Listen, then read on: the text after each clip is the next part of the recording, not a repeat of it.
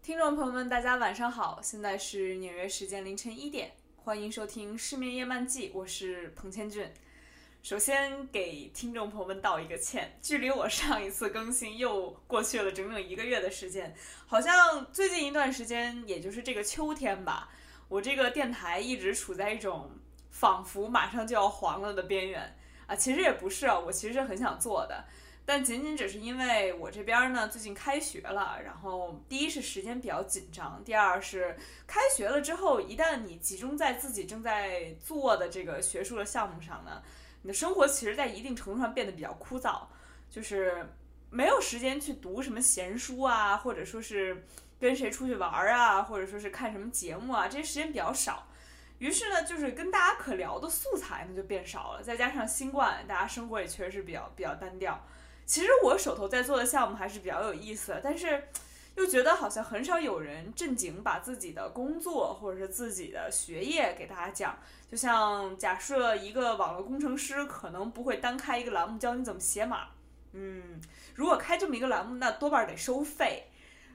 但是我做的这种研究又实在是不是一个能收费的东西。我觉得我要是教各位怎么写论文，这个。一个月下来可能可能能挣两毛钱吧，可能能攒攒出两毛钱来，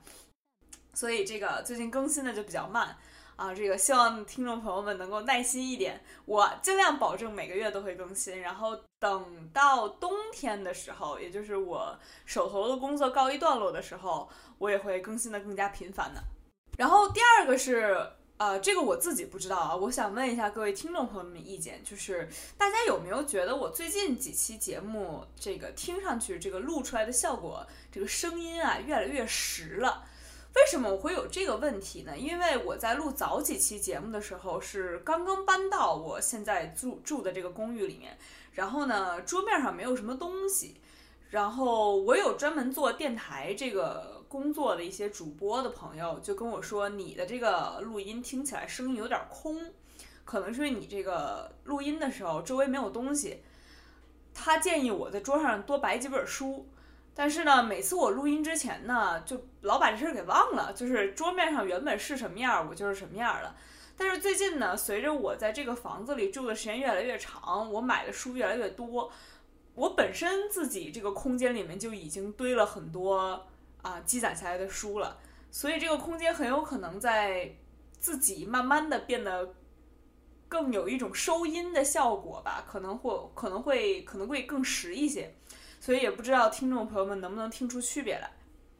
说到这个在屋里摆书啊，我印象里我高中的时候有一个老师跟我关系很好，他就是书桌上有好多好多书。他也是买了好多实体书放在家里。他读大学的时候，他读文学的研究生的时候，曾经因为自己在宿舍的床上放了太多的书，导致那些书把床给压塌了。就是他在外面上着课，突然接到他室友的电话，说：“你赶紧回来看看吧，你床塌了。”这个其实挺有意思的。我一直觉得，像这种愿意在自己睡觉的地方摆满书的这个行为，我是佩服的。我外婆也是这样的人。但是我自己做不到，我床上除了枕头、被子就没有别的，因为我特害怕，尤其是床头柜这种东西。如果我在床头柜上摆特高一摞书，万一这晚上这几本书砸下来，还是精装书、大开本、百科全书啊，这个硬纸壳砸在我头上，那我不是一命呜呼了吗？我一直有这种担心，虽然我觉得这个担心可能稍微有点多余，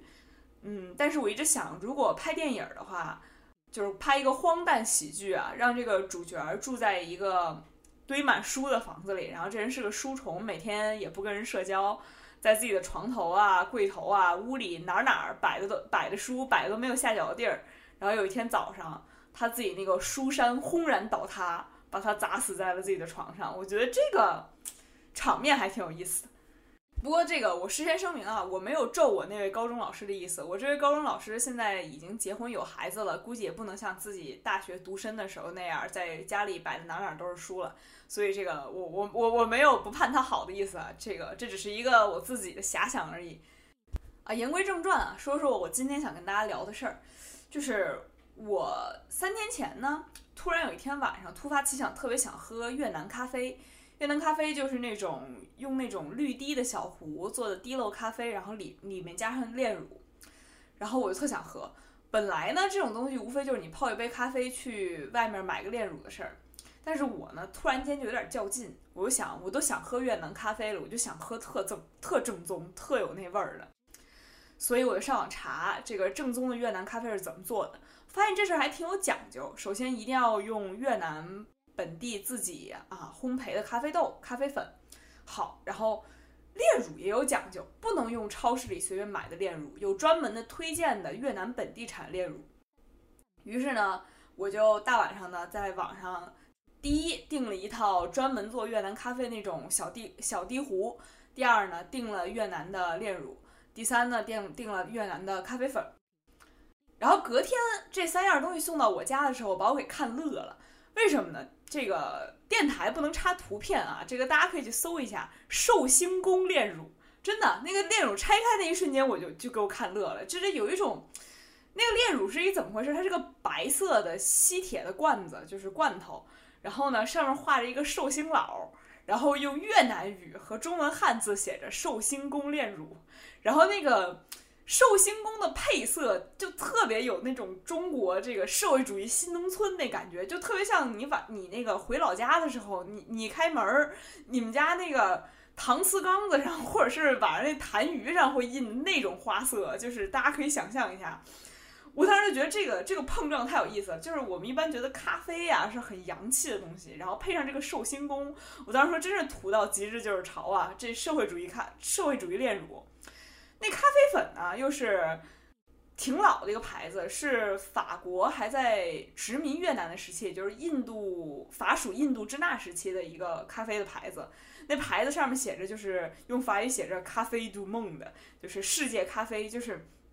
有那个殖民地那范儿，这两个东西摆在一起，就怎么看怎么别扭，怎么看怎么别扭。一个炼乳，一个咖啡，这俩碰撞到一块儿，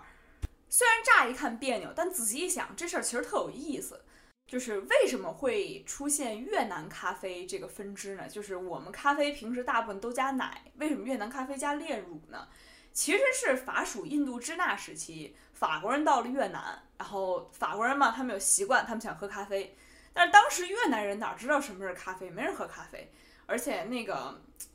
也没第一没这习惯，第二没见过这东西。于是法国人就千方百计的把咖啡粉弄到了越南，并且还在越南开始培植本土的咖啡粉。好，这咖啡的问题是解决了，但法国人咖喝咖啡啊要加奶，要加糖，糖好解决，那奶怎么办呢？越南这个地方一看就不是能发展畜牧业的，他们都只能种种水、种种米、种种水稻什么的，这个没法养牛，挤不了奶，可能有水牛奶吧，但是一定没有法国人平时特别用的、特别爱用那种鲜牛奶。鲜牛奶这个东西，如果从法国空运过来，那早烂了，又不像今天咱们又有冷链运输，又有这些高阶技术。于是法国人没办法，就用了炼乳，就是用这种浓缩过的、加了很多糖、能够保存很长时间、一年两年的这种奶炼乳来代替牛奶。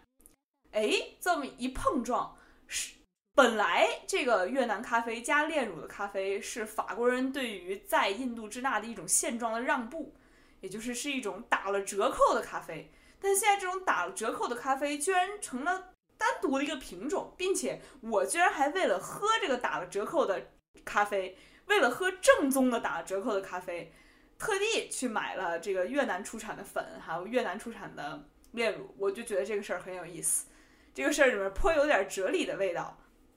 这说起来呢，我也不知道我以前提没提过，这个越南一直是我想去没有去的一个地方。就是首先，我特别喜欢越南的食物，我特别喜欢那个春卷，尤其是生春卷那种用米皮里面卷着生菜，然后我也爱喝，我也爱吃河粉，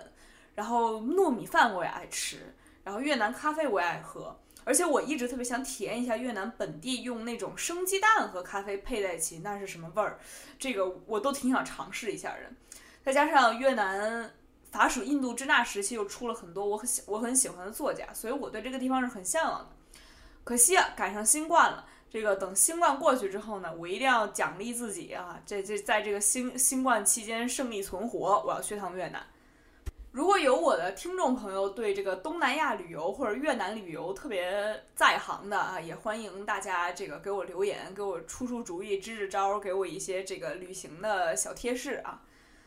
说到旅行呢，我最近读了一本书啊，作者还是我之前推荐过的波兰作家奥尔加·托卡尔丘克。这本书叫《云游》，就是托卡尔丘克写的自己旅行的故事，还有就是关于别人旅行的故事。这里头呀有这么一段话，我觉得特有意思。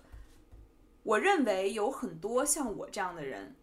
找不到人，已然消失。他们突然出现在到达航站楼里，在海关官员在他们的护照上敲下入海入港章，或是在哪个酒店里拿到彬彬有礼的前台服务员递给他们的房间钥匙时，突然存在于世。这段话是什么意思呢？这段话就是说，如果一个人。居无定所，没有家庭，没有牵挂，每天就是到处旅游。那对于那他们在这个世界上啊，其实，在某种意义上是消失了的，因为没有人记挂他们，所以他们就像是失踪了的人。他们所有在目的地与目的地之间挪移的时候都是失踪的，只有对于那些海关人员和对于这个酒店给他们钥匙这个人来说，他们是存在的。也就是，如果这个世界是一个点和点连在一起的一张网的话，我们这些旅行者在中间这些线的过程中都是不存在的。只有到达下一个点的时候，才像时空穿梭，或者是是或者是像这个一道惊雷一样，突然出现在了这个酒店人员或者海关人的面前。我觉得这个比喻极有意思。然后在这本书中，托卡尔丘克还提到了他特别喜欢晚上躺在这个酒店里头看酒店的那种免费电视节目。当然，他们在这个国外的这个酒店里面，可能就晚上会有一些色情节目啊。他主要写的这个。不过，这个这倒让我想起来，我小的时候跟着我妈出差的时候，我妈出去干活去了，把我一个人留在酒店里。然后我印象里，当时那个酒店那个电视啊是要付费的。就不付费的只免费的只有一个台，所以就是不管那个台播什么的，我就看。那个台当时播了一个介绍书籍的这么一个圆桌的这么一个活动，然后我也忘了是哪些专家教授了，三个人往那儿一坐，介绍了《发条城》这本书。然后我那个时候其实就还挺想看的，呃，但是离开那个酒店呢，就把这事儿给忘了。后来又想起来的时候，是因为在书店里就看到了《发条城》这本书。然后一番简介讲的是这个黑帮啊、暴力啊，然后青年这些事儿。我突然又觉得这个书其实这个主题我不太感兴趣。所以为什么在当时听那个看那电视节目的时候，我突然觉得感兴趣呢？可能真的是有点太无聊了。然后再有就是，像这种酒店里的免费电视台，你要是刚好看到一个节目，它是分上下上中下三集的，然后这上中下三集还恰好是悬疑节目。比如说讲一个这个杀妻的案子，然后我打开电视的时候看的是第一集和第二集，然后第三集的时候呢，我就要离开这个酒店了，我看不到结果了。那那个时候呢，我小的时候，网络可能还没有现在这么发达，不像现在咱们一上网百度一下啊，这个什么什么节目最后一集，然后找一视频出来，那时候没也没有，相当于这就成了我人生中的永远的悬悬案了。就我永远都不会知道，在那个悬疑故事里，到底最后是谁把那个男的老婆给杀了，因为那下集我就离开了。这也是旅行住酒店看电视的一种乐趣吧。然后在这本书里啊，这个托卡尔丘克还提到了一些这个收藏品的故事，就是讲他特别喜欢逛一些这个有啊稀奇古怪的，或者甚至有点猎奇、有点恶心的收藏品那种小博物馆。这就让我想起这个，我可能以前提过，我是一个不喜欢收集任何东西的人，包括这个。虽然我说现在有我在这个房子里住的久了，书越来越多，但是反正我搬走之前，这些书一定会要么就是送人，要么就卖掉的。我觉得这就是一个我这些年居无定所的证明，就是我这些年在东在这个亚洲住了一段时间，然后在欧洲住了一段时间，又现在在纽约住了一段时间。正是因为你不断的搬家，所以你没法收藏任何东西。假设啊，我特别喜欢收藏杯子，我收收藏了可能一大橱柜的玻璃杯子。那我下一次搬家的时候，我真的要花很多的钱、很多的精力和时间去把这个杯子挪到下一个房子里。所以一想买东西就这一想，哎不行，我搬家时候还得搬，那就不买了。所以渐渐的就把这个收藏东西的这个习惯呢给它戒掉了。所以我就觉得这个收藏点什么，好像是证明一个人有了家了，或者是。不再旅行了，或者说稳定的存在于这个世界上了的这么一种证明啊。不过这个说到回家了，又说到我的伤心事了。然后由于疫情呢，我已经有快一年半的时间没有回北京了，想想还是有点难过。尤其是当前天吧，我所有在北京的朋友突然都开始发消息跟我说：“哎呀，北京下大雪了。”好难得，北京这两年其实很少下大雪，说可漂亮了。哎，我虽然住在一个经常下大雪的城市，纽约嘛，一到冬天还有暴风雪，但是好像就是在纽约看到那个雪，那个激动劲儿啊，就比不了在北京的时候看到那个雪的激动劲儿。可能一是少见，二是这个纽约是个挺脏的地儿，可能一下雪更显得泥泞不堪，就 挺难挺难看的，不如北京。当我的朋友们在北京的朋友们都跟我说北京下雪的时候，我一下想起王维一首诗，说的是“君自故乡来，应知故乡事。来日绮窗前，寒梅逐花未。”这首诗就是其实也是很好理解了，无非就是就是有人从故乡来，于是你问他这个我故乡窗子前面的这个寒梅开花了吗？这感觉特像，就是我有朋友在北京，然后他们。我问他们北京下雪了吗？哎，这个我其实以前是个很少想家的人，现在被新冠弄得我也有点想家了。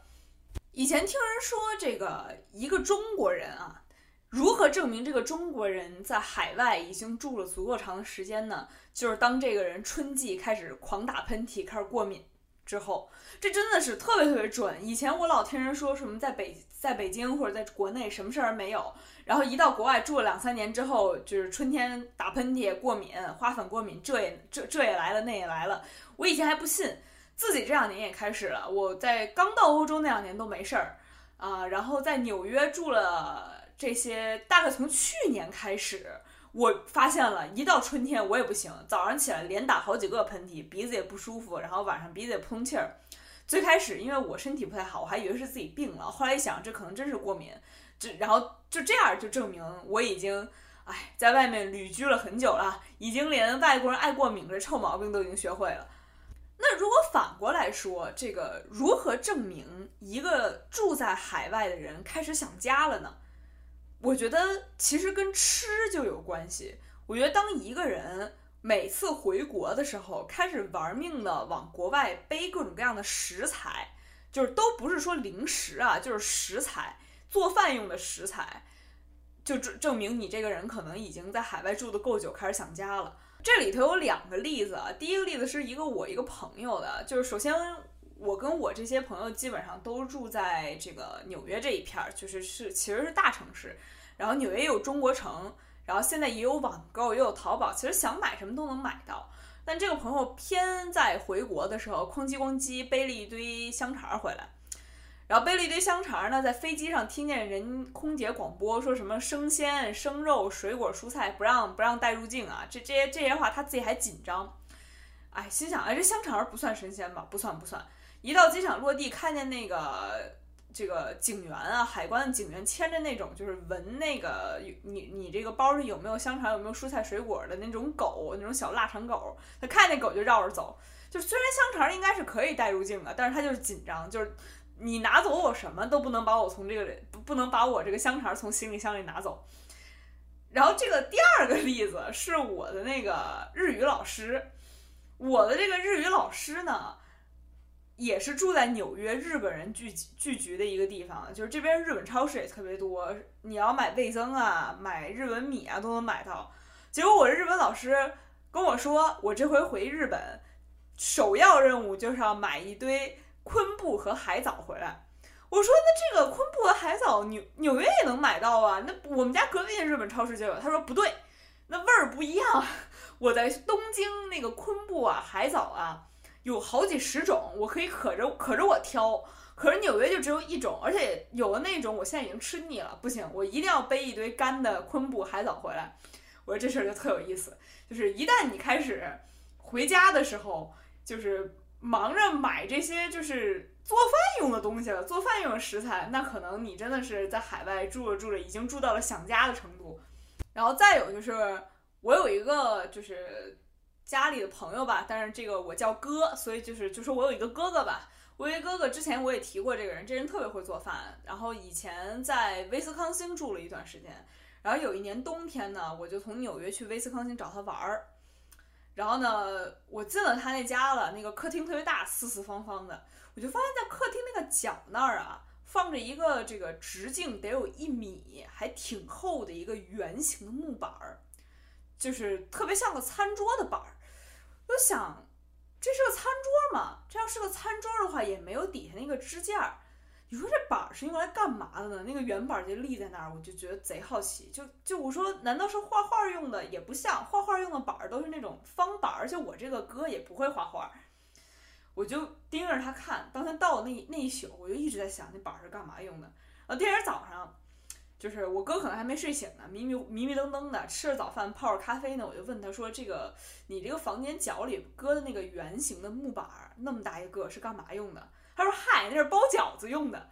我说：“包饺子要这么大一案板呢？”他说：“这个案板呢，还不是他的，这案板呢是当地留学生传下来的。就是什么意思呢？就是可能这个案板最开始是可能四五届以前有一个老留学生。”实在是在威斯康星，然后想包饺子，然后就从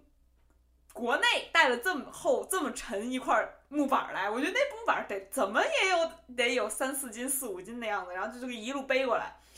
然后放在这儿。这个留学生回国之前就把这案板给了自己下一届的学弟，然后这个下一个学弟又传给自己的再下一届学弟，然后最后传了好几届，就是这个一路我这个传承下来，传到了我哥手里，这是一块包饺子案板。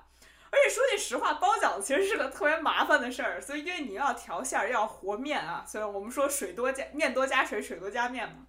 就也不会老包，可能一年就是一群留学生凑到一块儿过春节的时候包，所以就为了能够在过春节或者过元宵或者这种关键的时刻，一群人能凑吃上一顿热乎的饺子，整了这么大一块板儿放在那角落里放着，平时就一直搁在那儿吃灰。我虽然到目前为止还没有过从国内往国外背食材的经验，但是真的有一个特别强烈的感觉，就是想读中文书。就是这个，反正海外呢，这个中文书店啊，其实是没有法文书店啊或者日文书店啊这些专门的书店多的。就是要买中文书呢，第一个是如果你从亚马逊上买特别贵，然后你从国内背呢又沉，又背不了几本儿。但有时候真的想读，一方面是如果发现啊，这个国内可能有一些中文作家新出了一些什么作品，一个是想读那个，再一个呢，就是哪怕是翻译作品，比如说这个西班牙语，我不会西班牙语啊，这个比如说啊，就说马尔克斯吧，马尔克斯有本书，它既有英文译本，然后也有中文译本。那我人在纽约，想买到英文译本肯定是很方便的，但是我就不，我就特想读个中文的，就就就是就是想想读中文书，这种这种感觉，确实是在日益强烈啊。所以我有的时候也会让我妈在国内买了中文书之后，这个趁着她要寄点口罩啊，或者是寄点什么防疫用品的时候，给我的时候，顺带把那书也寄来。啊，我最近呢，这个除了。买了专门的咖啡粉和炼乳回来做越南咖啡呢。啊，最近可能是季节的原因吧，这个我们家边上的超市就都开始卖柿子。然后这个柿子呀，其实是一个我觉得是个很难挑的水果，就是你挑的太硬了呢，回家可能放十天半个月也不见得能吃，而且有的时候还真的是就还没放到软，它就先给放坏了。如果放的太软了呢？好像又有吃的压力，就是你每天看见那个柿子在那儿，你捏都已经软成这样，你就有那种压力，得赶紧给它吃了，不然就坏了，不然就浪费了。所以久而久之呢，这个柿子放在那儿，好像就已经不是一个零食了，它成了个它成了个压力来源了。就又我本来这个平时为了论文的事儿掉头发，然后现在为了两个摆在桌上的柿子，我还得惦记它，所以这个心情就很不好。嗯，要挑到刚刚好够我，比如说过两天再吃，或者过一周再吃的柿子呢，又是一个很艰难的技术活。于是我就想起啊，这个村上春树有一本散文集叫《大萝卜和难挑的鳄梨》，讲的也是类似这种采购啊食物和采购食材的故事。尤其是这个难挑的鳄梨，指的就是鳄梨，就跟我刚刚说的柿子一样，是一个挑硬了也不行，挑软了也不行。特别容易放坏的这么一个食物。村上春树曾经在加州住的时候，就因为他们家隔壁水果摊上那个老太太特别会挑鳄梨，他就天天去那个摊上买，因为那个老太一挑就能告诉他这个两天之后能吃，这三天之后能吃。我觉得我也需要一个这么会挑柿子的老太太。如果我们家门口那几个超市有哪个超市的员工能够给我挑出完美的柿子，我就天天去那家超市。说来呢也有趣。村上春树这本《大萝卜和难挑的鳄梨》原本这个散文集啊，原本不是一个专门的集子，就是这个集这个散文集这个题目很有可能是这个中文译者给起的。这原本是村上春树在一本杂志上连载的一个专栏的许多散文，这个专栏的名字叫《村上广播》。哎，我觉得这就很有意思，就是很多听我这个电台的朋友都说。读我写的散文和读我写的诗歌呀，觉得我完全不是这么一个人。怎么这个听上去电台里这个人和这个诗歌的作者不是一个性格呢？我觉得这就有趣，就是人在表达自我的时候，有些话呀说出来和写出来，这个性格啊就变了。甚至于你用中文写出来和用法文写出来，性格也变了。就说这个村上春树吧，举个例子啊，比如说他的这个长篇小说，虽然也有一些针砭时事的内容，但总的来说，我觉得叙述模式还比较温和，就很少会设计那些这个冲突性很强的情节，或者是冲突性很强、性格很各色的人物，这都少见。但是他在这些写自己生活的散文里，就体现出他在长篇小说里体现不出这个作者的性格的一面。他特别爱说一句话，叫“您要是说那又怎么了，我也无言以对。”我觉得这话可有意思，这话特有代表性。就凡事啊，你去观察你身边的朋友，说话的时候爱说“那我也没办法，那我也无言以对”，哎，那我也只能由得你去了。那我还能说什么呢？就爱用这种句式的人，我觉得都是闷闷骚加蔫坏的人。就是他呀。不会直说，我觉得你这个想法不对，或者说我觉得你这个头脑简单，特别迟钝。他不，他只能说，哎呀，那我也没办法，就显得一副这个自己在弱势的样子，但其实闷骚的很。这种人，我有一个我在纽约那朋友就这样，就是你跟他熟了之后，你会发现这人有特别毒舌的一面，但是他那种蔫坏蔫坏的，哎呀，那也只能这样了。我这个朋友啊，就特别喜欢读村上春树的散文，我觉得他俩就是一种人。哦，所以说啊，我这个人录电台的时候和这个写诗写文章的时候体现出来，好像这个完全不是一个性格，也是很正常的事儿。尤其是这个看我平时看我文章、看我诗歌比较多的人，就千万不要觉得我这个一天到晚伤春悲秋的，好像日子快过不去了，或者是老有人来问我你是不是抑郁症？哎呀，真的我不是，我挺好的啊。这个谢谢大家的关心。这个在电台里听到的我，比较倾向于这个平时生活中的我和我朋友们见到的我。哦，就说到这个用语言来表达自己一种性格的一种状态，我就想起我的我观察我自己的一个规律啊，我就发现这个虽然我是从小在北京长大，所以说话京腔也比较重，但是平时尤其是在国外的时候，我身边这些中国人吧，有好多，比如说深圳人啊、上海人啊，就不定都是北京人，我跟他们讲话其实是会收着一些，就是就是尽量讲标准普通话嘛。我在什么情况下会带出金腔来？尤其是特别喜欢用“您”这个词儿呢？就是我特看不上一个人的时候，如果我特别看不上一个人，我又不好跟他直接起冲突，我说话就会带上懒洋洋的金腔。哦，是吗？啊，那您可真厉害！就我一旦跟你说话开始带金腔了，或者说带那种特意用拖长声调的金腔，那多半是我心里觉得你这个人就挺智障的，就觉得我们俩这人合不来。所以我觉得各位听众朋友也可以观察一下自己身边的朋友，看看他们在不同的情绪下，可能他们的这个从语言的表述上啊，从词汇的选择上啊，也会呈现出一些规律。这规律都还是挺有意思。啊，不知不觉之间，我这个已经被拖成一个月更新一次的电台，今天也已经聊了很多了，也差不多把我最近觉得有意思的事儿和有趣的书全都告诉大家了。那么，希望各位听众朋友还是能继续期待我诈尸一样的更新，能够继续支持我，感谢大家。那么，以上就是今晚的失眠夜问记，祝大家晚安。